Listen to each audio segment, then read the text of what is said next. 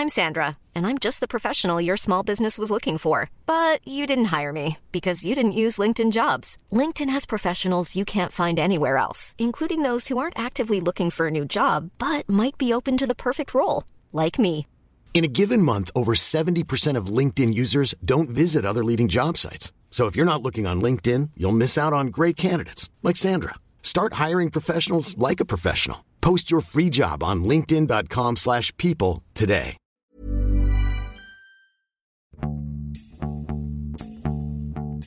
欢迎收听《水有毒》，我是呼呼。我是 Sammy，今天我们欢迎嘉宾文化土豆的主播易康糯米张一帆。大家好，我是一帆。好，今天我们要聊的这个话题呢，是英国的诗人，然后艺术家，也是一位先知。对，这先知是在他的那个，对，这是在他的那个他的墓碑上写刻着着的嗯，哦，刻着的三三个三个名词，就是诗人、艺术家、先知 William Blake。威廉·布莱克，他是一位活跃在这个伦敦十八世纪末、十九世纪初的这么一位艺术家吧。呃，今天我们聊这个，主要也是因为在伦敦的这个泰特美术馆 （Tate Britain 美术馆），然后是以这个他们是专门做这个英国文化的或者英国艺术家的这个美术馆里面，正在做一个大型的关于 William Blake 作为艺术家身份的这么一个展览。因为其实 William Blake 可能被更多人知道，是因为他的诗歌。他在他生活的那个十八世纪末的年代呢，他并没有是作为一个艺术家的身份来来生活的。嗯，他更多的呢是他一个谋生的工作，应该算是叫什么刻板师，或者是雕雕版师，或者是说是。嗯，雕版师这么一个一个一个身份，然后呢，Tate 其实在他死后的这三百年间吧，来两百多年间，做过总共做过四次的大展，这是第四次，然后这一次也是希望能把大家的这个对他的这个印象和注意力全部都转在他艺术的创作当中。这个展览我听你说还没有结束是吧？没有结束，没有结束，到二月份，啊嗯，展期挺长，而且就我们上次聊起来的时候，因为因为其实我们前几天录那前前面几期播客的时候就提到了那个 William Blake，然后我也跟你提起来，然后正好我也看到新闻，正好他的太太也有展览，所以我们聊起来，呃，想做一期这个播客。那这个播客我记得你上次说的时候是属于也是属于一个，呃，应该属于什么万人空巷或者特别多人参观的一个这样的一个大型展览，对吗？对，或者说是在英国本土，我觉得他的这个讨论度还是挺高的。其实我们当时去看的时候，那个展览也才刚开始没多久，十月份开的。然后这个展览展期是四个月，因为他们也是历时了很多年去做各种 research 啊，重新为他撰写各种文章啊，还有书籍啊等等。然后在全世界各地，因为其实 Tate 本身的这个 William Blake 的收藏就已经很多了。然后这一次呢，他们从全世界各地就是把他所有的以前做过的书啊、印刷品啊，然后他的作品啊，全部都借回来。然后以前 Tate 展览的时候，其实都是他们自己的收藏，所以在操作上更方便。但是这一次呢，是从全世界网罗这些作品过来，所以其挺难得的。然后也做了一个非常精美的呃画册，然后这个里边也有很多很多很重要的文章啊什么的。然后，所以我觉得在英国本土讨论的还是挺多的吧。我补充一点，就是其实我和 Sammy 有聊，英国是一个不太盛产画家的国家，嗯然后伦敦又是一个艺术中心，所以在伦敦你能看到的艺术展览，大部分时间是来自英国以外地区的欧洲本土的一些对的艺术家艺术家，然后所以英国人可能是碰到一个英国艺术家就会更加的激动，然后就都出来支持。然后当然他的诗人身份也是很重要的，因为因为英国在视觉艺术上相对的薄弱，尤其是十八世纪，大家要想清楚，就是他在活跃的那个十八世纪末和十九世纪初的时候，嗯，就是英国在呃，刚才我说他在视觉艺术上相对薄弱，但是英国的在文字上、在文学上是非常强的。他的诗歌就是从呃中世纪开始，到莎士比亚，到浪漫主义的诗人，到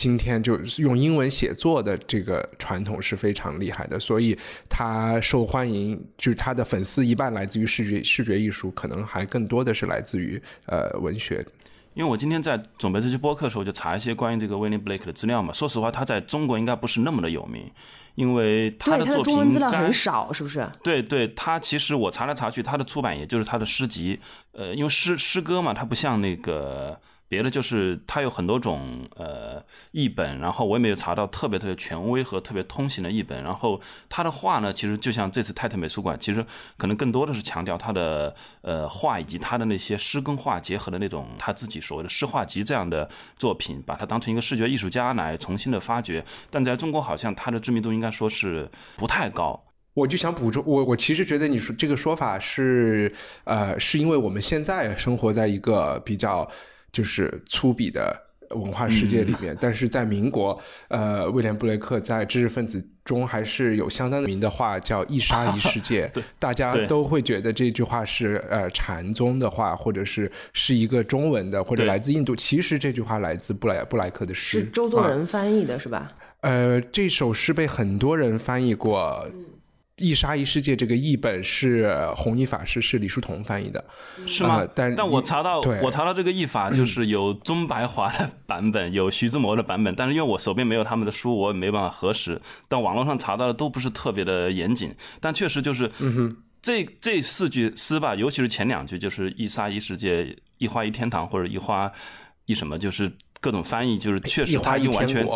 对对对，脱离了。脱离了布莱克本身的那那那首诗，然后变成了一个就是经常被误以为是什么佛典或者什么呃这个 这这里面的一句话，经常就被引用到各种什么散文那里面去。但是呢，可以说这这几句诗应该说比布莱克本人是更有名。所以我我今天在准备那个播客时候，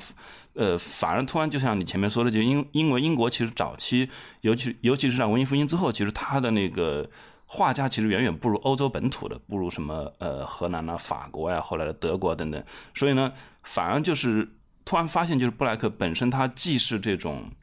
是不是可以成为英国第一个目前就知名度比较大的一个这种？首先，他是一个呃，既既是一个画家，然后又是一个浪漫主义的诗人。因为他他作为一个浪漫主义的诗人，他也比后来的那些什么拜伦、济慈他们也要早。然后呢，他作为一个画家，其实他比英国。呃，可以说就是早期比较知名的这种，像特纳这样，他也早个二十年，所以他反而就就虽然在中国不是说那么的有名，但他事实上在英国是不是，呃，无论是在这种浪漫浪漫主义的诗歌，无论是在这种诗歌文学，还是在绘画上，反而是英国第一个集大成，或者说这种，呃，放到现在来讲比较知名的一个人物。就如果我觉得那个胡胡说的一方面是对的，一方面呢又没有那么简单，因为如果纯粹从诗人的。呃，就是英国文学里诗人的名气来说，布雷克不能算是第一梯队的。嗯，然后呃，你刚才把他称作一个浪漫主义诗人，但是像华兹华斯呀，还有什么呃呃 Coleridge 这些，就是写了那个什么忽必烈的什么皇宫的那个那种浪漫主义诗人，是在当时就已经是有盛名的，非常包括济慈啊这些人。如果作为诗人他是第二梯队，如那其实作为我说的是知名度上啊，那作为画家，那他可能。第三、第四梯队都甚至都不是，然后我说的这些还是今天，在当时时他就完全是不知名，所以他对很多人今天把他作为那个时期的一个代表人物，但是他的影响，他影响的不是他的当时，他在当时是完全被埋没的，他影响的是啊五十年后、一百年后的那些人，嗯。没错，所以其实我是想要，呃，为什么邀请一帆来呢？就是想要让一帆来还原一下，就是在他活跃的那个十八世纪末、十九世纪初的英国的这个整个的社会背景是什么样子的，我们就能有一个更更直观，或者说是对，嗯，更能帮助我们去理解他。为什么在当时被人称为是一个疯子一样的这么一个一个人？无论他的诗也好，或者他的艺术也好，因为正好是 Enlightenment 嘛，那时候。嗯哼，呃，对，刚才讲的 Enlightenment 是这个所谓的呃启蒙启蒙主义，所以用如果我们用这些词的话，那可能都不能把它放在英国的范围内，那是一个欧洲范围的运动，其实是整个文明世界，包括在美国啊，就也是一样的。那布雷克是出生于一七五七年，这个时候他十八岁的时候，大概发生了美国革命、独立战争，然后不久以后又是法国大革命，所以在他的呃人生中，法国大革命应该是最重要的一件事情。那这件事情是让就是整个欧洲都人心惶惶的。然后，那伴随着法国大革命，那当然就有一些呃。有一些思想领域的，就是早于他的东西，这些可能就是三米所讲的启蒙运动的这些这些东西。那呃，启蒙运动本身也是一个比较复杂的话题，有点难三言两语的总结出来。嗯，然后在启蒙运动的同期，但就是如果真的要简单的说的话，它其实就是一个神权的弱化，一个呃一个人的觉醒，它和它和文艺复兴是相似的。那包括还有科学上的一些，包括科学上，就是说人就是宗教对人的禁锢，慢慢的、慢慢的呃瓦解了，然后人们开始崇尚理性的思维、理性的分析，然后理性的去战胜自然，去管理。呃，人类社会关系、政治关系，那这些事情的另外一个后果就是爆发了工业革命。呃，因为就是我刚才说，在呃布莱克成年的这个十八二十岁，不仅是美国独立战争爆发，也是瓦特的蒸汽机得到了商业上的运用。那这些，呃，我们也知道，就是工业革命其实就有点，就整个改变了。英国的面貌，因为这个还是英国开始的。那乡村的人就去了，去到城市就发生了城市化，然后城市生活，呃，在农村里开始修建铁路，可能那个时候还没有，但是很快就整个视觉的面貌就发生了改变。那布莱克他自己其实和我们讲的浪漫主义的这些人，他都是对这个时代的一种一种反馈。然后他的反馈，我们可以在他的艺术和诗歌中看到，其实是有很多不同的层面的。然后我我也不知道，我也不想一下子当麦霸来讲这个事情。但是简单的说，呃，一方面他们是希望自就是自自由民民主博爱嘛，就是平等博爱这些来自于法国大革命的政治系这边的是。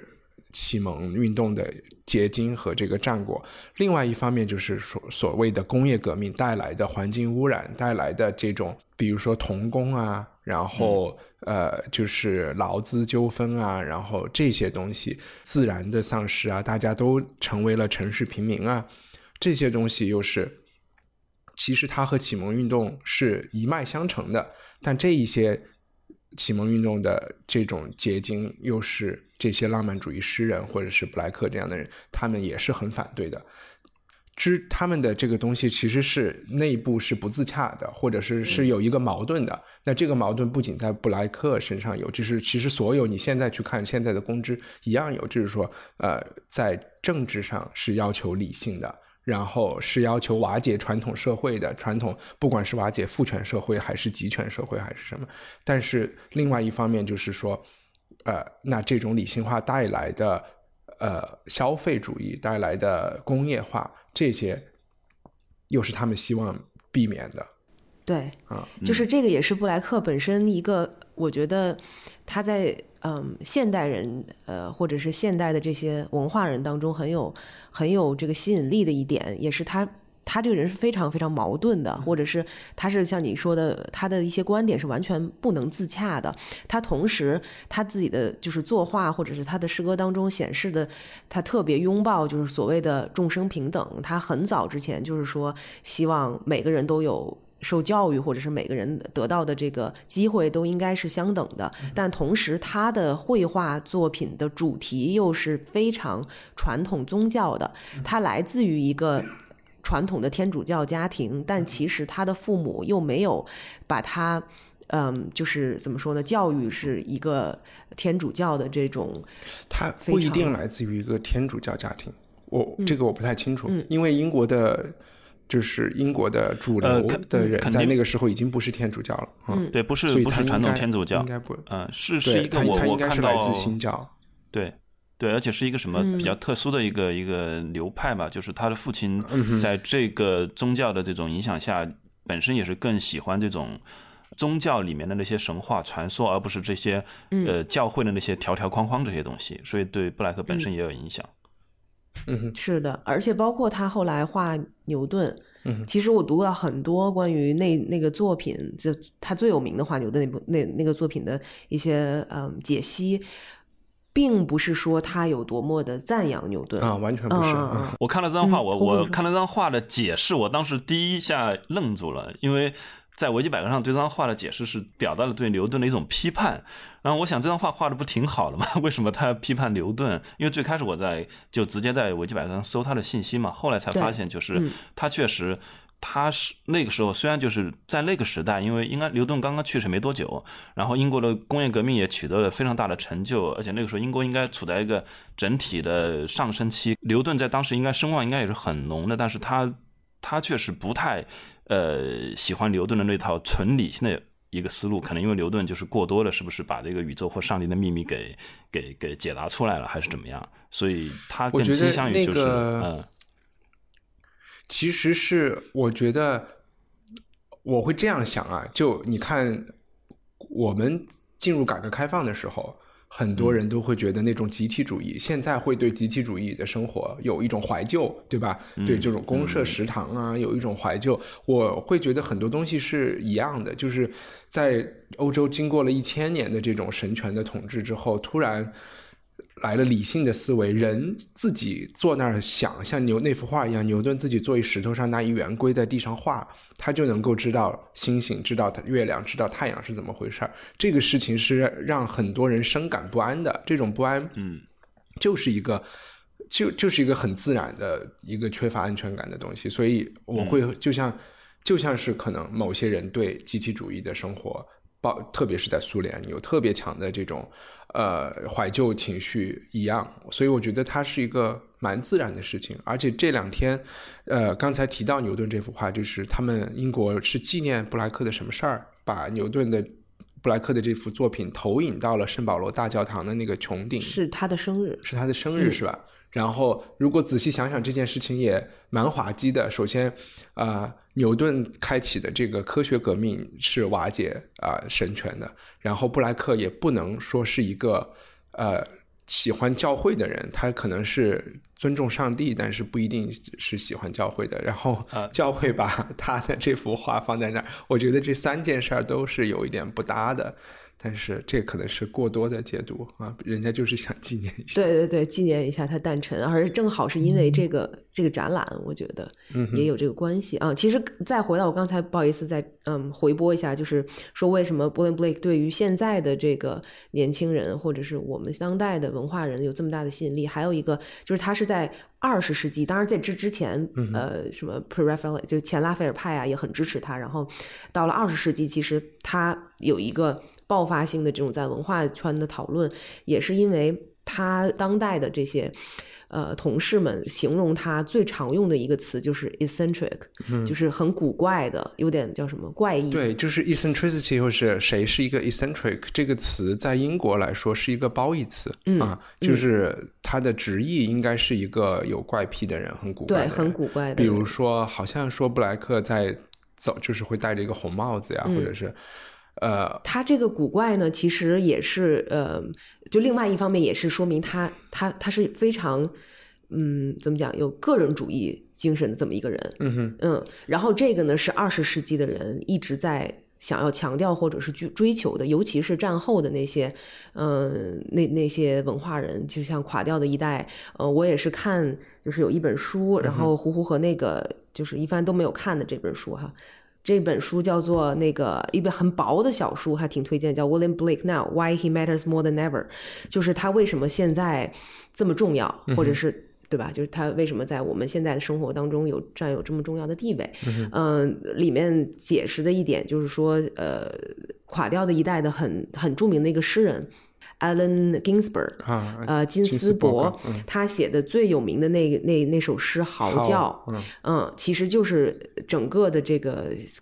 idea 全部都来自于他在读 William Blake 诗当时所引起的这个。叫什么灵感吧，激发他灵感。然后除此之外呢，嗯，像呃胡胡之前也聊过的那个 Patty Smith，对，然后还有他的 lover 那个 Robert Mapplethorpe，然后 Bob Dylan，然后等等等等，都是非常受 William Blake 的影响。然后包括还有一个乐队叫 The Doors 大门，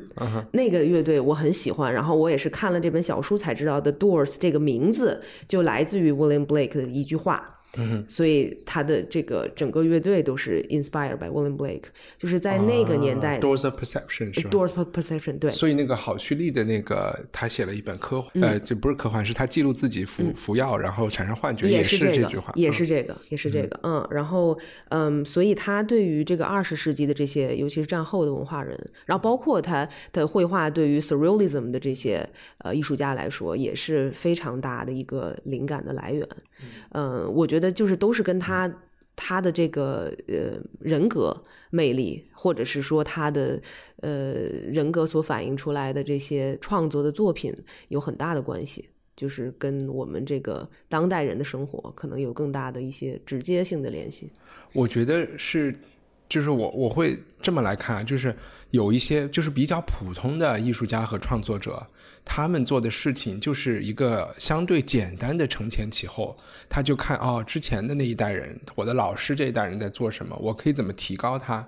然后，呃，我就留下我的印记。然后，这是一种一环扣一环的一种进步。然后，这些人往往在他有生之年是更加得势的，是能够呃市场或者是呃声誉上都非常好的。那还有一类人就是小众一点的，我们就不是迈克尔·杰克逊这样的人，可能就是就是我们说的那 Cave the Door 这样的人，他们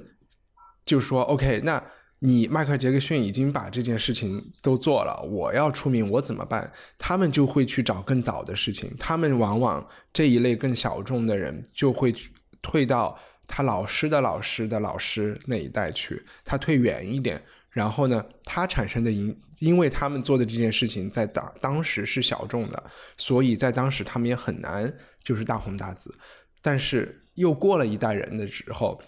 他的下一代的下一代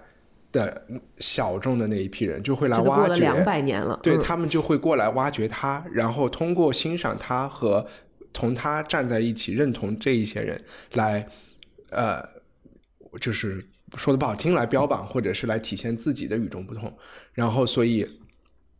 我觉得布莱克属于这一类人，就是他的呃灵感，并不是来自于与他同期或者稍早的人，是来自于莎士比亚，来自来自于米尔顿，然后本身这些人又是来自于更早的古典世界，然后那他影响的人也不是影响的同代人和甚至他的下一代人，影响的是刚才赛米讲的二十世纪的这一、嗯、这一帮人，嗯，所以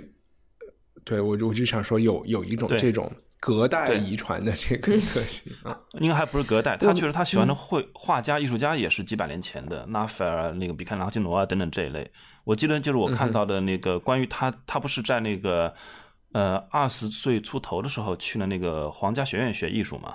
然后对他去那个皇家学院的时候，那个时候皇家学院呃在教一些比较，我不知道是新古典主义，总之就是说那个时候是开始画一些比较细腻、比较。比较写实的那一类，甚至可能还要做一些解剖啊，做一些这种呃已经有点科学化的研究的这样的一些一些基础工作了。但是他就特别讨厌这一路，然后就就就在里面学了没多久，可能不到一年就辍学了。所以他他比较喜欢回到他的一个想象的世界里面去，所以他确实跟当时嗯、这个还是有有有一点不对，就是呃，其实我后来发现，在网上查各种 William Blake 的这个资料，其实说的。就是这个，嗯、呃，出入还是挺大的。就是他其实，在皇家学院到底待了多久，没有人知道，因为呃找不 到他具体的入学记录和他退出的这个记录，只有他弟弟弟弟啊，然后的入学记录，所以很很少人知道他到底待了多久。但他确实是在皇家艺术学院受了很专业的这种艺术训练，是肯定没错的。而且，其实 William Blake 的传记有很多很多版本，从他去世的十九世纪中就开始有他的，就是关于他的这个出版。然后二十世纪初也有，然后一直到呃前九十年代，啊、呃，就也也有新的版本。然后每一个版本的更替的时候，都会对他的这个身世有一定的、一定程度的这个重新演演演绎吧，我应该那么说。所以我觉得这个展览对于我来说特别有意思的一点，也是嗯嗯，就是它打破了很多我们之前或者现在维基百科上查的一些一些事情的看法。嗯，就比如说，呃，其实 William Blake 就是所有人都知道他出生于很贫寒的一个家庭，然后他这一辈子其实都是在伦敦，甚至说是步行三十分钟就可以到达的这个距离活动，就他基本上是没有出过这个呃步行三十分钟的这个伦敦的一个小圈子的。然后呢，然后呃，第二就是说他他死的时候也很潦倒，然后但其实这个展览来告诉他告诉大家的就是说，第一他出身。的还 OK，就是他虽然是出身一个卖袜子的家庭，一个商人家庭啊，但是他父母对他的支持啊等等，就是没有大家想象的那么那么可那么惨他的生活。然后第二就是做生意的嘛，对家里做生意的商人，所以然后所以然后。小资产阶级，嗯，不，商人那个时候还小资产阶级，对对对，不是那么没有没有像现在觉得这么有有有势力啊。但是，呃，对，我不知道那个时候的袜子嗯是属于呃以前的手工业者，还是已经到了针织业机器生产。嗯，对，都有可能是在这个过渡期或者偏向于机器生产。包括你会去想，他他其实他他家里人，嗯的客人。你想什么样人会买这些袜子？其实是一些中产高呃没有中产了，就是一些比较有钱的人会去光顾的。所以他出生的那条街，呃，一个商业街啊，嗯，其实来光顾的客人其实都是一些比较有权势的人。然后他从小到大，呃，生活的这个地方现在在海底捞附近。哎，对 对，在伦敦海底捞附近，所以他那个时候接触到的人，呃，他的这个社交圈子的这个几呃这些人的几层级，其实还是挺是一个 noble 的，嗯、文化阶层的一些、一些人，甚至是这些 royal family 里头的人都有，呃，并没有像但他在这个阶层里里肯定是最穷的，当然当然嗯当然但是他是呃可以挤进这个阶层的，对这本、嗯这本画册，就这个展览不出了一本画册吗，就三米你带过一本，这里面其实提到了，我正好看到了那一段，就是那条街，他们住的那条街，其实住满了各种呃什么裁缝啊，呃什么金匠啊，什么设计家具的呀，就这些，这些人其实都是为更有钱的人提供服务的，那他们本身应该也属于小资产阶级。同时呢，这里面说到，就是他们家呢，其实住在那条街里面，相对来讲偏穷的那一头。那说明就是说那条街里面，对对，就就大概就这么描述的。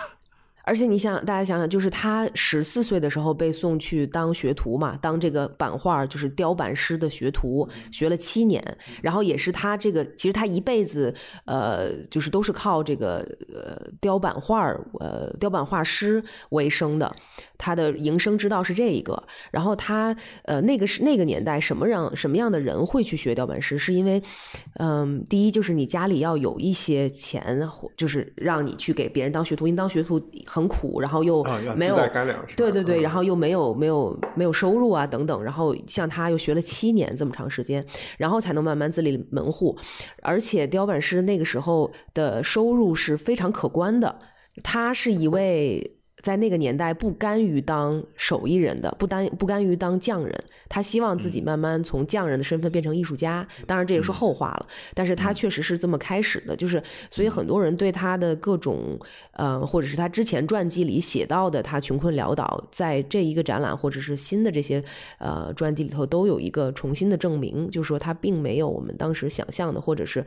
喜欢给他神话，把他想把他想象的越苦越好嘛。嗯，但其实后世来来来去调查的话，他还 OK 的。所以我不知道我们要不要先从，因为呃，请一帆来也想聊聊他的诗歌这一方面，是我非常不了解的这一块儿。然后也许一帆和胡胡可以聊一下，就是说他的诗歌到底，对他到他的诗歌到底好在哪里？对我也想知道。就是他最，我觉得首先要就说一下，刚才最开始 Sammy 有提啊。呃，就是他到底是干嘛的？那我们其实他作为雕刻者，这个雕版师，这个是他的职业。嗯，然后画家呢，是因为他这个算是雕版的一部分吗？不也不一定。绘画是雕版师就是像一个命题作，嗯是命题作作文对吧、嗯、OK，画画呢呃是他曾经去学过，他但对吧？他也曾经学过这个东西，但是没有办法当一个以画画谋生。那呃，其实写诗是他从小时候就开始喜欢做的一件事情，呃，然后也是他持续了一生的事情。然后他在他有生之年只有很小的出版过一些小集子，然后到后也是到了相当后来才有才才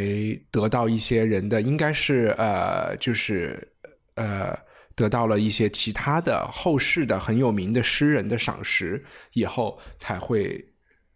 他才真的他的这个叫什么，才他的这个名誉才鉴定起来。那这些人包括包括呃那个 William Butler Yeats，然后是叶芝，然后呃包括 T.S. Eliot，然后。后以及后来的诗人，我昨天晚上有看 T.S. Eliot，就是写《荒原》的那那个诗人，对对对，那他对，那他是二十世纪可能最最牛逼的诗人了，在英文文学里面，那他有去解释，想说为什么呃为什么布莱克是一个那么牛逼的诗人？那他对他的评价是说，他真的就是一个非常诚实的人。然后就是说，他能写，就是他的诗里面有一种很，就是非常纯粹的诚实。这种诚实是，呃，是那种社会不敢承认、不敢面对的，呃，这种东西。就是他说，就有点像皇帝的新衣那个小孩一样，他是能够说出这样的话的一个人。然后，呃，他就觉得这个。特质是只有在非常厉害、非常伟大的诗人中间才会有的，所以他就把它给并列排在了呃一些呃，就是从莎士比亚呀，在朝米尔顿啊，在朝呃古希腊的一些剧作家呀，在朝荷马呀这些，他就是说他是能看到，他能够把人性是的一些很很真实的面貌给点出来的。有没有例子呢？对，我可以举一些例子。然后到后来。他也有讲他为什么能够做到这一点，呃，因为你们平时聊艺术聊的比较多嘛，所以其实你就会发现，人在受艺术教育的时候，有可能是越学越死的，对吧？就是有一些天真者绘画的那个灵气，就是像 Sammy 做那个呃 outside art 就素人绘画，就是有一些素人他能够有的这个东西是没，就是反而在职业画家中没有了。那布莱克是在诗歌。和这个文学的这个造诣上，他完全是一个天真者的一个状态。对，必须要说他是从来没有上过学的。嗯，然后他是他妈妈教他如何识字，然后之后所有的这些，嗯，文学造诣都是他自学来的。嗯，而且刚才我们有讲他的家庭背景，他的这个背景其实并不能帮他打开那么多的门啊。然后，所以他其实不用指望成为一个作家。然后也正因为此，他就没有任何期望说我要知道社会的标准是什么，我要写什么样的文章才能得到发表，然后这些诗歌编辑喜欢的是什么，他是通通可以不理这些东西的。那就是他的这个相对这种。劣势其实变成了他的一个资本，对对对，这是他长期来说成为了他的一个资本。然后他最有代表性的诗集呢，是一个叫呃《Songs of Innocence》，就是《天真之歌》啊，和《经验之歌》。然后所谓的天真和经验这两本诗集里面是有非常多的诗是互为照应的，是同一个主题互为照应的。那这个去讲这种对应可能。就会提到刚才最开始三米想让我说的启蒙主义里面的一个非常重要的思想家，叫呃，Jean-Jacques 卢卢梭。卢梭写了可能大家都知道的《社会契约论》啊，这些是非常出名的。但卢梭还有一本很在当时其实是更有名的书，是家喻户晓的，叫《Emile》，是一个讲教育的书。那他的观点是说，小朋友就是天真的。小朋友生下来是天真的，然后当他社社会化的过程、教育的过程，其实是其实是一个束缚他的思思想的过程。然后，那在《天真之歌》里，他描述的这些主题，比如说相似的主题，一个动物，他描述的是一只羊，或者是爱情。我说的这个爱情，可能就是肉体 （physical） 的这个爱情。然后，在《经验之歌》里面，他就会通过一只老虎。呃的一首诗和另外的一个玫瑰的一呃一个意象的一首诗来讲，如果你去对比着读这些诗，你就能看出在这个天真的状态是什么，那个惊艳的状态又是什么？他的诗其实挺好懂的。我在图书馆借了一本他的诗的诗集，然后这当然他有一些注，有很多注解，我都觉得那些注解是不太需要的。大家去读他的诗就应该直接能懂，而且他的文字也非常的简单。呃，我就来读一段啊，就是他这这首诗其实有两段。这首诗是在《天真之歌》里的呃呃羔羊，然后它它对应的是在《经验之歌》里的老虎。羔羊这首诗是这样的：Little lamb who made thee, dost thou know who made thee? Gave thee life and bid thee feed by the stream and over the mead.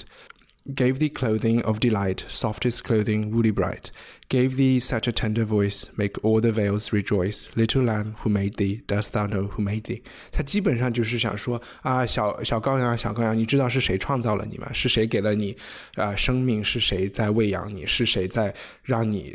就是有有这么舒服的一个外套？然后。就是这么快乐。那其实你看呢，这些文字也很简单，这些意象也很简单。那羊在基督教里有它的这个象征意义，这不用说了。它就是一个很纯粹的，你去想一个小绵羊，然后你去抚摸它，然后它在那儿休息或者吃草，这就是天真之歌给给人的一个意象。然后与之对应的是在经验之歌里的老虎，我就读第一段就好了。Tiger, tiger, burning bright. In the forests of the night, what immortal hand or eye could frame thy fearful symmetry？这首诗的这一段就是讲的老虎，老虎，你在 burning bright，就是你在，就是炙热的燃烧着，在黑暗中的，在午夜的森林里，就是 in the forest of the night。What immortal hand or eye 是什么不朽的手和眼睛 could frame thy fearful symmetry？ 给了你，创造了你这种令人恐惧的对称，好像这些词语听着都有点奇怪。但是，如果你对比羊和老虎，老虎就是一个我们如果说可以更高级啊，功能更发达，然后就是各种力量，就是如果你对比所谓的天真和经验，那羔羊和老虎就是这么一个一个对立。然后羔羊是在白天在小溪边喝水。这个老虎是在夜晚的森林里面燃烧，它那个燃烧可能是它的眼睛，也可能是它身上那个皮毛，看起来在月光下。然后他同样是问这个老虎是什么不朽的手和眼睛来创造了你的这种让人恐惧的 symmetry，这个对称这个词在这里雄厚，它对它也是一种，也是一种非常人造的东西嘛，在天然的世界里是没有任何对称的东西的。嗯，所以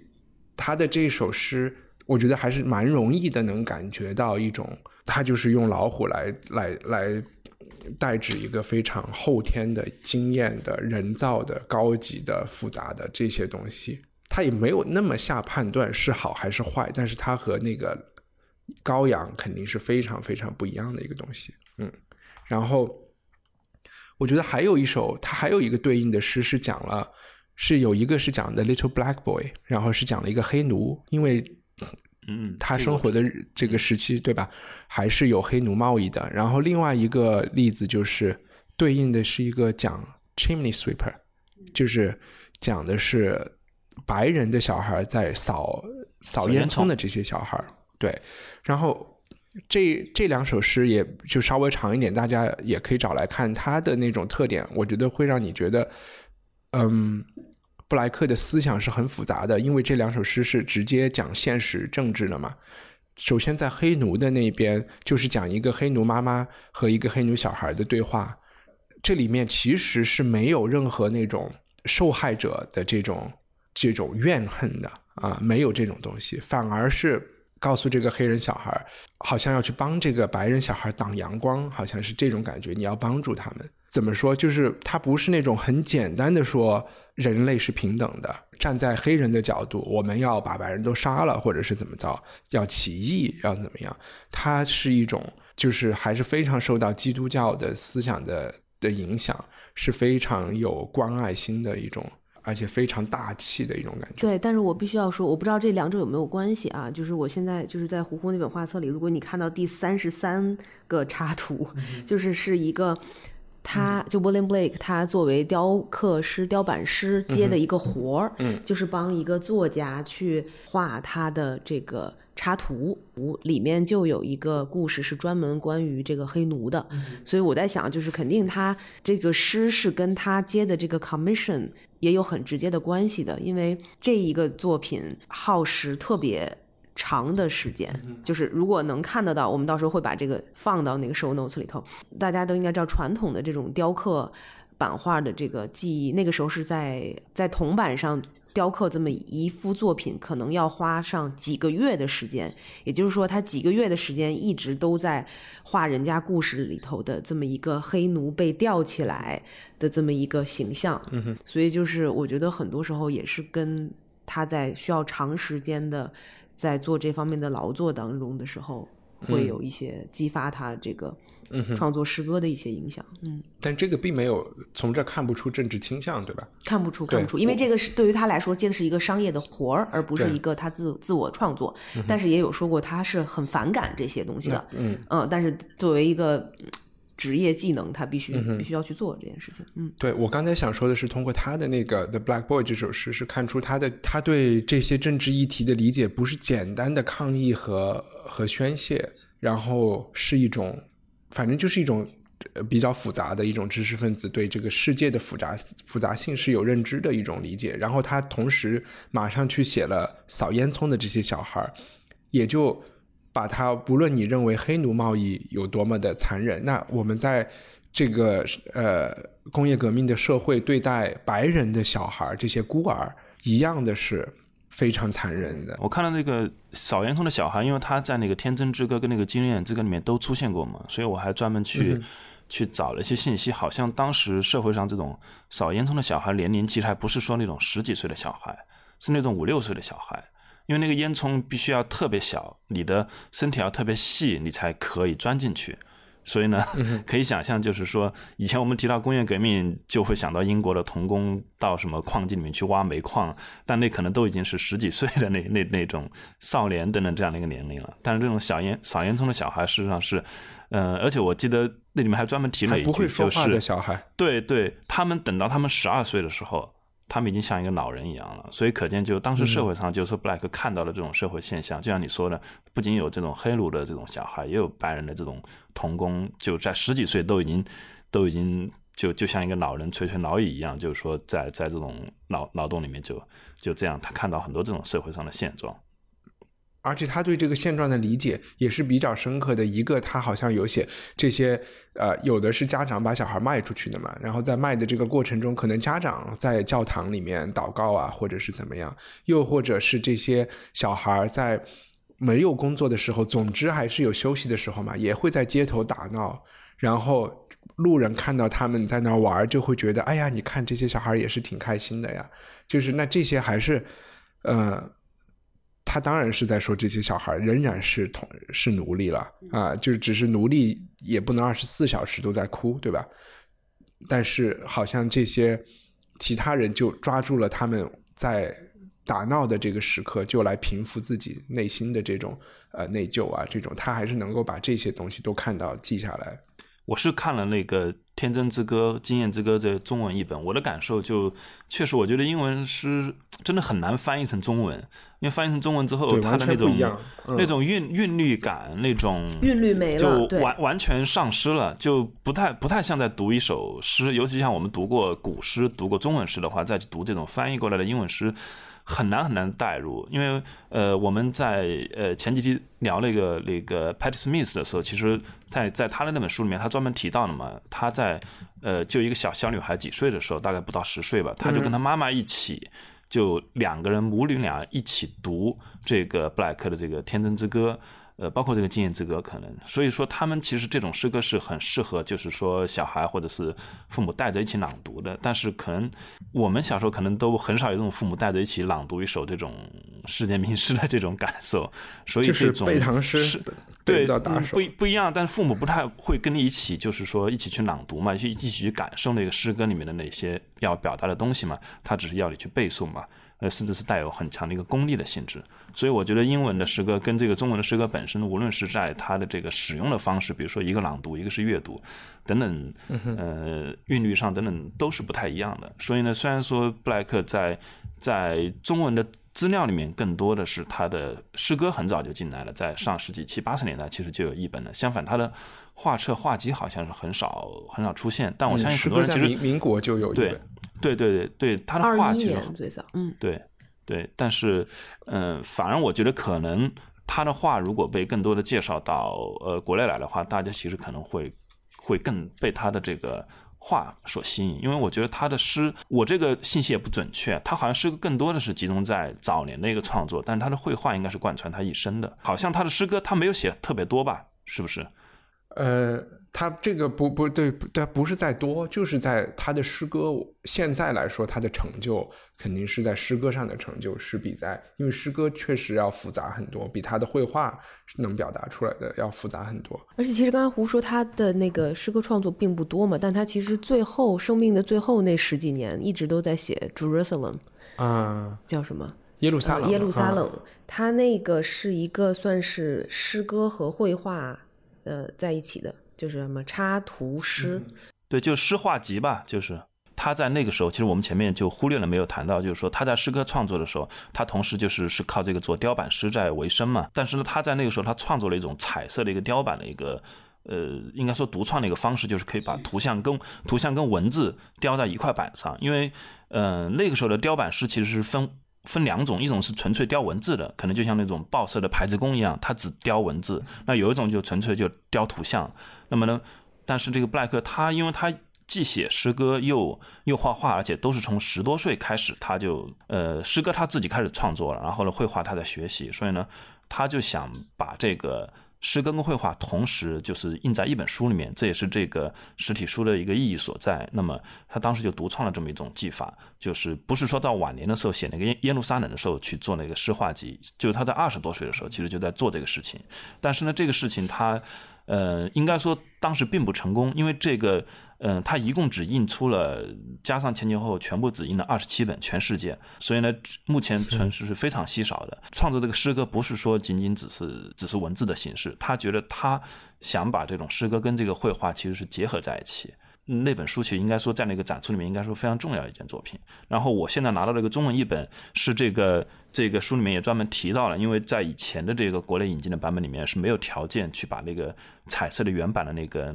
呃布莱克自己亲自印的那那那个图像去跟这个诗歌结合在一起的。但是现在我拿到这个是最近两年才出版的，他就把这个诗歌就这个图像就印在了左边，然后翻译印在了右边，所以呢，呃，比较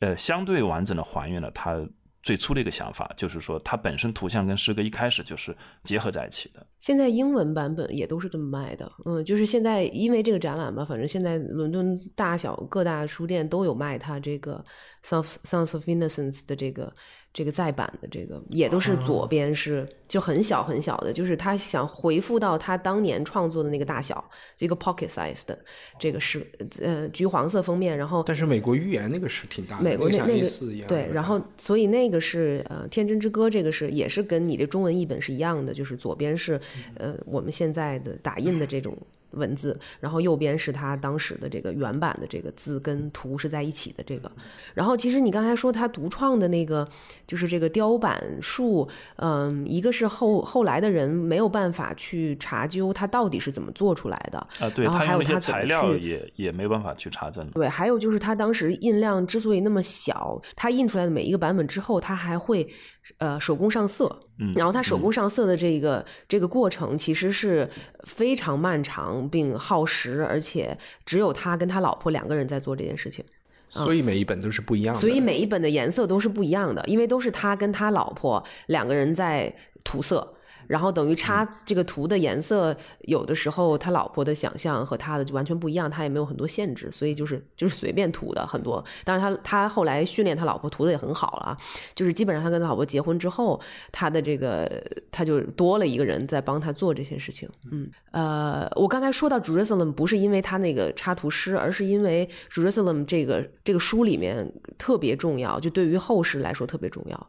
他后来被写成了叫什么赞美歌，对，是一首圣歌。然后这首歌基本现在基本能算是英国的国歌吧？啊，就是因因为英国是一个没有国歌、没有宪法、没有国庆的国家，所以，嗯，但是耶路撒冷能够算。而且大家去想，其实怎么想？我们说上帝的归上帝，凯撒的归凯撒嘛。然后耶路撒冷和罗马就是两个非常有趣的城市，因为罗马帝国完结以后，有很多城市号称自己要成为罗马，就是伊斯坦布尔，对吧？君士坦丁堡是第二罗马，然后莫斯科也认为自己是第呃第三罗马。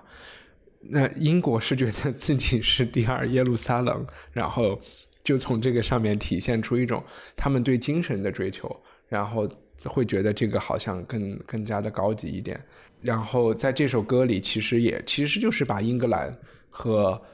和耶路撒冷直接的联系起来，然后认为这里面当然也有一个这种你的你的这个合法性了，就是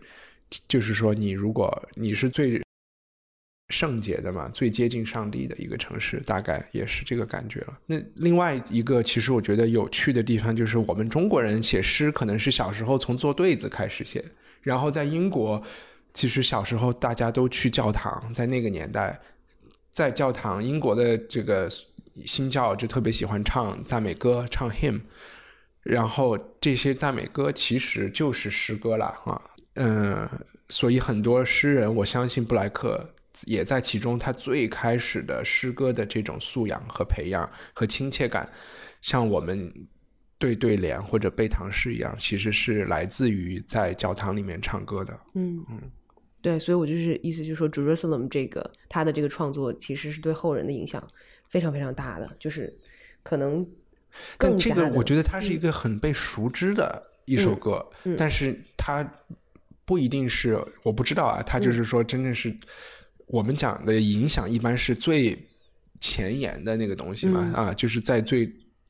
它是在这个对知识分子的影响，对最前沿领域的这些的影响。我不知道耶路撒冷有没有这个作用，但它确实是被大众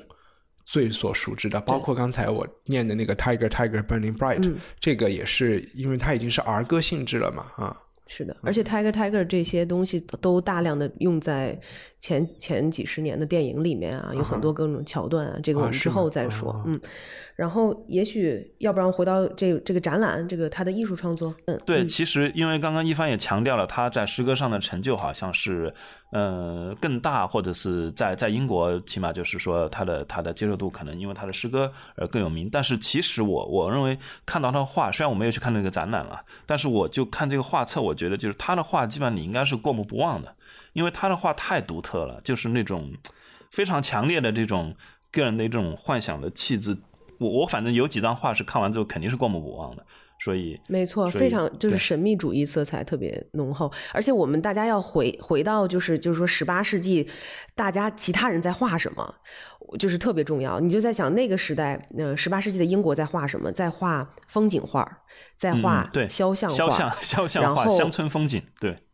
没错，就是那个是更加流行、更加容易被市场甚至说是接受的。然后，所以这会有就是包括像 Turner 啊、Constable 啊，就是这叫什么呃这样子的画家，在当时是非常出名的，甚至被称为十八世纪什么英国四杰之类的这样子的。嗯，还有包括 Ginsberg 嗯这种艺术家，他们那类型的艺术家是更受到。欢迎的，或者是更受到学院欢迎的，学院教育欢迎的，而而 William Blake 这种充满神秘主义，然后感觉感觉啊，起码你第一眼看的感觉是非常呃 religious 的这种这种作品，嗯，在那个时候并不那么受欢迎，或者是说，嗯，大家不认为这是艺术创作。觉得那个好像更加回到了更传统，但他自己也非常，呃，对于这个角色更自豪。他就觉得我是师承了这个古典主义或者是中世纪艺术的这种精华来创作的。但是他没有画油画，是纸上作品，是不是受这个？他非常非常讨厌油画，这个是要说的。他非常讨厌油画的质感，他喜欢 watercolor，还有这这个这种笔触给这个。呃，线条刻画出来的那种感觉，他非常迷恋于这个。他觉得油画会抹去所有这些线条的笔触。现在翻出来，他自己曾经说过很多诋毁或者油画或者等等等等。呃，这个展览其实。就像咱们之前说的，希望能以他作为艺术家出发，所以一直在 emphasize 他的技术。就我们必须要说，就是你无论你懂不懂艺技呃艺术，对不对？你不论懂不懂欣赏，你看了 William Blake 的作品，也会觉得哇，他画的太牛了。就他的技艺方面来说，是非常非常的，呃，我怎么说呢？我觉得是有天赋的，因为也有很多人在那个年代，很多人去学做雕版师，然后但是像他这样。画到这么厉害、这么高水准的，嗯，这种雕版师是很少有的。所以在他那个年代，他作为一个雕版师这个职业是，其实他是非常受到尊重，或者是他的生意是很好的。因为那个时候，其实在他成长的这个呃一七八几年的时候，在他当学徒呃九几年的时候，是雕版师的这么一个生意的一个顶端。其实到了呃十九世纪初，就一八零零年之后，这个他们的这个生意就就没落了。但那个年代，很多人都已经 out of business 了，就是没有没活做了。但他依然可以接到很多很大的 commission 的活也就说明，就是大家对于他雕版师的这个技能是非常认可的。我看到信息是他在就是晚年的时候，好像更多的是在接一些这种给什么圣经呐，给一些这种宗教题材的书去配插图的这种活，就这种对，可能是贵族的那种私对对对私人委托，所以他需要去这种。贵族的庄园或者家里面去去呃听他们的意见，然后按照他们的一些想法去创作。他呃那种雕版的那个工作可能就就不是他的主要工作了，可能在晚年的时候。对对对，那个时候他也是，嗯，我觉得比较有意思。他这个人就性格也就比较古怪嘛，eccentric。然后，嗯，他其实你要看他整个职业生涯，他每十年就。换一波社交圈儿，就是他就会跟他以前的这个，呃，朋友啊，或者他的 patron 啊，他的这些赞助人啊闹掰，然后呢，他可能就呃再重新换一波新的人，然后到他晚年的时候。就是会有，就是刚才胡胡你说的那个年代，是有新的一波的这个比他更加年轻，但是很欣赏他才华的这些赞助人来去委托他创作作品，包括你刚呃就是什么但丁的那个神曲啊，他其实最后没有画完啊，所以展览现场也都是他那些没有画完的水彩画，都是大幅的这种水彩。他是不是比较喜欢米开朗基罗啊？他非常喜欢米开朗基罗和拉斐尔，感觉他应该是。不喜欢呃，里昂纳多喜欢米开朗基罗的，在这个分歧上，因为没错，你说的他喜欢线条嘛，没错。啊，里昂纳多不是用这个什么 chiaroscuro，对对对，喜欢光影，对对对，对他他不喜欢，他喜欢线条，所以包括嗯，刚才虽然说到，而且你看那个，就是说米开朗基罗是出身于雕塑嘛，然后他是雕刻，没错，所以对线条他们必须得有线条，他们必须要迷恋这些东西，他在塑造人的那个形体的时候。他画很多呃裸露的这个身体，他那个肌肉的线条，你就立马能让能让人想到那个米开朗基罗画的那些身体的形象啊什么的。嗯，而且我都会觉得，刚才我们讲就是这种思维啊，就是说要线条要清晰的界定，包括你看他，我们刚才讲《天真之歌》和呃《经验之歌》，写诗他都要有一个框架。然后在这个框架里面来发挥，然后都给自己设定了，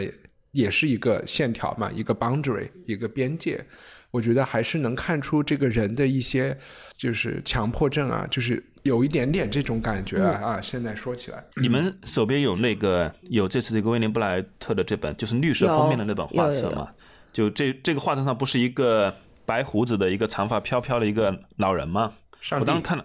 这上帝是吧？反正总之就是我 我我现在 我要把你这段删掉。没有特好这一段最好，一个彻头彻底的唯物主义者。因为我看他的诗，然后跟我是先看他这个画册，后来找他的那个诗诗的译本，对照他旁边的原文来读嘛。反正翻完之后，真的能够留下印象的很少。但是这个画呢，其实画册放完之后，你会发现，最起码我觉得有十几件应该都是很容易记住。我觉得他的作品的风格在于什么？就是他画出了一种大家是不是想象中的一些共同的形象，比如说这个封面的这个上帝也好，或者是比如说你说说他他是太阳公公也好，总之就是他画出了大家觉得哎这样的一个人物就应该画成这个样子。就是他他是靠想象力在创作，因为关于他的介绍里面也经常强调这一点嘛，他是一个。呃，极度就是呃依赖或者说他本身就是具有非常强的一个想象能力的一个艺术家，所以他画的东西其实是现实中没有的一个东西。然后在以前的这个宗教题材的绘画里面，其实也没有这样的东西，甚至就是他的有些绘画里面的一些这种神话形象是他自己独创的一些角色，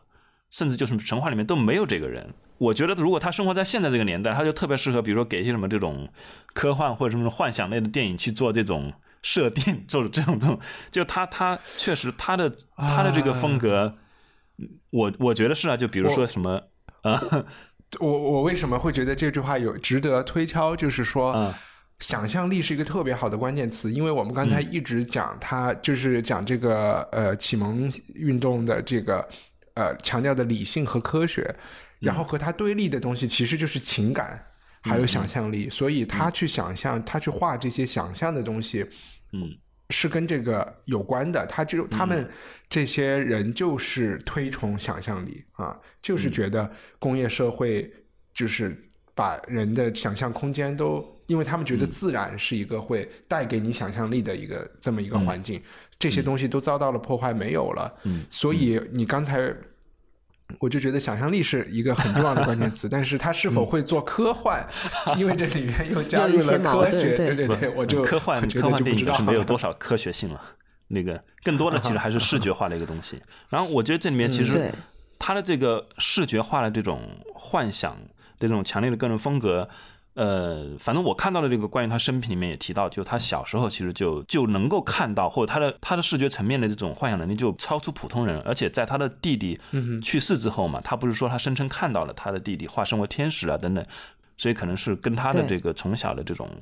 个人经历也有关系。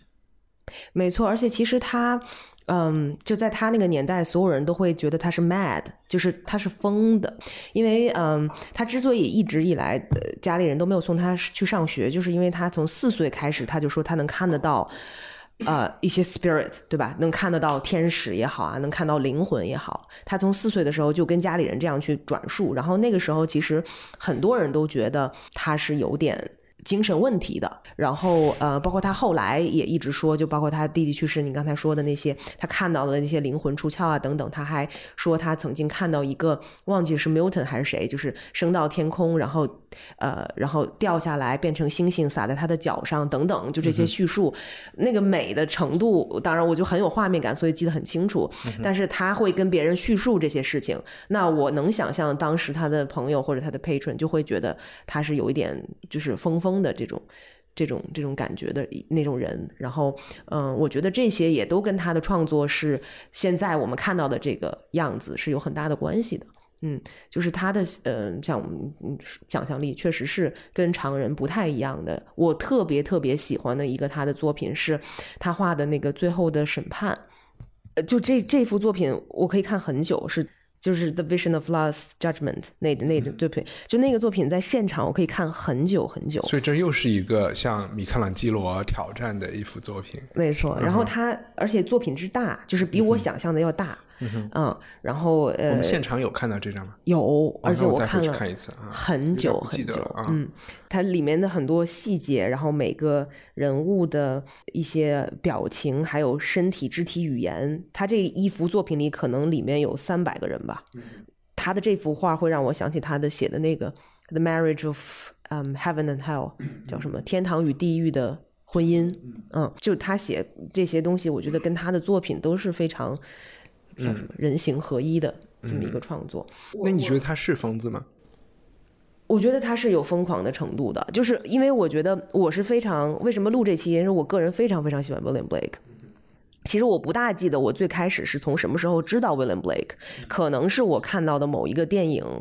然后，或者是某一个住他坟墓附近，这个是十年前，就是我在更小的时候知道他。我不记得我是为什么知道他，但是我确实十年前在英国上学的时候，我家旁边就是他的墓。然后是我每次上学的时候抄近路就会穿过那个墓园，然后就会经过他的墓。然后我每次都会震惊，这么有名的人怎么就葬在这里？然后一个非常不起眼的小墓碑，然后是直接插在这个水泥地上的。但是这个墓碑去年已经被重新呃。这个叫什么？呃，众筹了一个新的，所以嗯，我们到时候会把这个他这个墓碑的这个啊，是众筹的呀。就是 Blake Society 众筹了一个墓碑，新的墓碑，去年在同这个同一个墓园。重新下葬了一次，嗯，做了一个 ceremony，然后我们到时候也会把这个有有兴趣的人可以去那儿看一看，嗯，然后包括我开始一直讲的他诗人啊、艺术家和先知也都是写在那个墓碑上的，新的这个墓碑上面的，嗯，我其实就是关于他是不是疯狂的有有。有几个想分享的东西，一个我觉得一个前提就是说，关于神经正不正常这件事情，我觉得是肯定是是一个 relative，对，这是一个没有就是在就是呃，在我们的听众中，我们应该知道它是一个很复杂和是一个要看你的社会标准在什么地方的一个东西，不是一个简单的真正的一个客观的一个事情。那他呢？我想一个点就是我刚才有提到 T.S. Eliot 有有有写呃布莱克，然后他认为艾略特是认为布莱克是不是一个疯子？他说，如果你去观察布莱克的创作，他的诗歌的整个过程，从他的少年到他的中老年的诗，你会发现他是一个逐渐进步的过程，而且特别是小时候他写的东西，其实是受周围和他环境影响更大的。然后后来其实是自己越写越放松啊，就是在创作上面越来越自由，然后会越来越放飞，甚至就是说后面的诗歌里讲的一些东西是不是幻觉啊？是什么？就是艾略特认为，如果是幻觉，那这个东西应该是一直都有的。但是他作为一个同行，他能看出他小的时候稍微写的比较拘谨，有一个 idea 以后就来发展这个 idea，那他就是去借鉴周围他能看到的东西。不管是圣诗也好，还是其他的诗歌，那他觉得这就是一个自然成长的过程。然后另外一个呢，就是说，刚才虎虎也说了，他那个时代的人就是一个被要求去幻想的一个时代。然后很多人其实都会看到，如果你跟人说我看到了，就是一个 vision，我看到了，比如说我死去的姑妈来跟我托了一个梦，这种事情别人不会觉得你是疯子。但是如果你说我看到了，举个例子就是。台湾独立了，昨天晚上我做了一个这个梦，这个时候你的周围的社会就会来说你是疯子，所以他被认为有疯狂的一面，不是因为他有幻觉，而是因为他幻觉里的内容是不被当时的社会认可的，这是第二个意思啊。还有必须要说，就我刚才说的，他四岁就能看到 spirit 那个事情，在他一个关于他的纪录片里有很详细的描述，就说他四岁的时候就会说。嗯，街上人好多，嗯，其实那个时候是在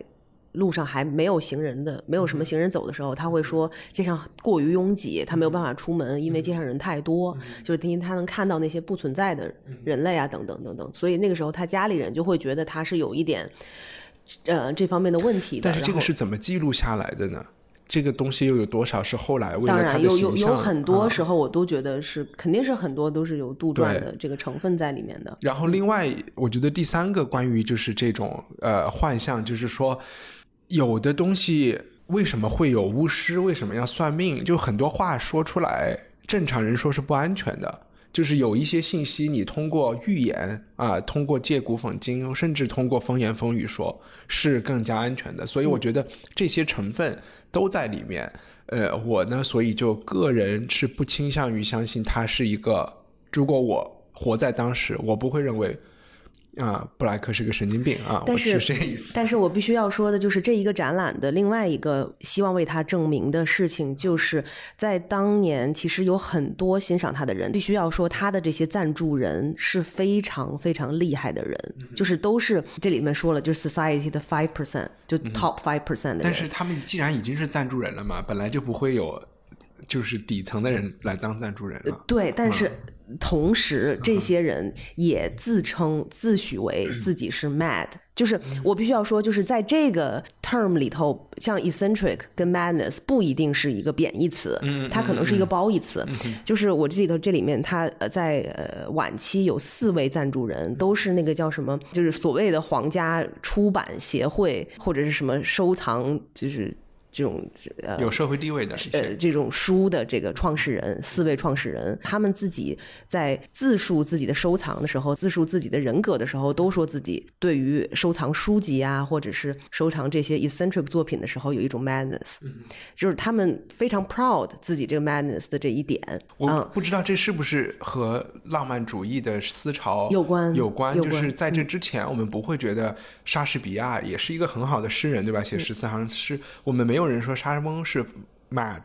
更没有人说荷马是疯的啊。但是呃，到了布莱克这个年代啊，然后就是那个时候就出现了所谓的 mad poet，然后就是说诗人就是一种就是疯狂的这个形象就出来了。可能是在这个语境下，那些他的赞助人觉得自己是 mad，他们就是不想加入，不想加入他们看到的这个社会呗。嗯，所以这一点也是非常吸引，就是所谓的战后的美国的这些垮掉一代的这些呃文化。然后，所以其实 William Blake 在二十世纪还有一个重要的形象，就是他是一个非主流文化的代表人物，变成了这么一个代表人物。对对对这点特别有趣。就是就像你说的，就是隔代遗传嘛，就是大家会去往前面两百、三百年去找一些跟自己有共鸣的这些人物，然后把他们塑造成当代现在的一个这种不朽的这么一个对。然后，嗯我如果打一个广告，就是我的那个播客文化土豆，我们会在新年前后。做一个一期节目是讲英国的工美运动的，其中的这个代表人物是威廉·摩里斯。这个人是比他稍微晚几十年吧，这但是他们中间有些交集的，稍微年轻一点。一样的，就是工美运动也是有可能在一些程度上受到布莱克的影响，他也是去回溯到中古中世纪的美学，而且在那个十八世纪末、十九世纪初，也是一种哥特式的复兴。当时的小说，我们今天看的这种吸血鬼。的这些小说都是那个时候开始流行起来的、啊！正因为工业革命把这个世界弄得太现代化了，所以反而喜欢复古。就像我们今天，对吧？一下又又去喜欢二十世纪早期的家具装潢这种 style 是一样的，因为我们的生活全都是 iPhone 这些东西了。嗯，反正我个人是非常推荐这个展览，然后我也会买这个画册送给朋友，是希望大家如果有机会在二月份之前来英国可以去看一下，或者是买买买一些书。然后我觉得对 William Blake 还有比较好，他所有的这个创作的作品都能在网上找到大图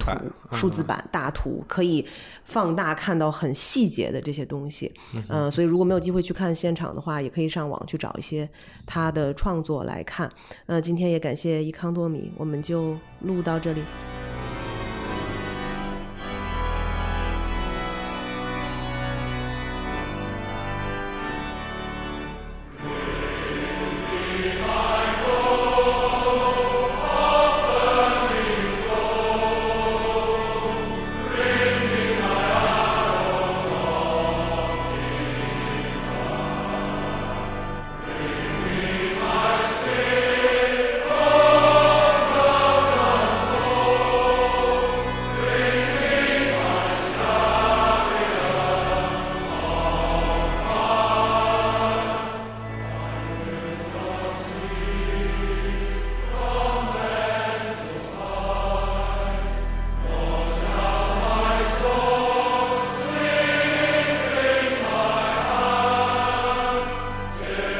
谢收听《艺术有毒》播客，这是由两位艺术从业人员主持的艺术读书跑题节目。我们的节目可以在 Artist Poison 官方网站、苹果播客、Spotify、喜马拉雅、网易云音乐以及荔枝电台收听。我们在微信官方公众号和微博上准备了更多与节目有关的信息，您只要搜索“艺术有毒”，读书的“读”就可以找到我们。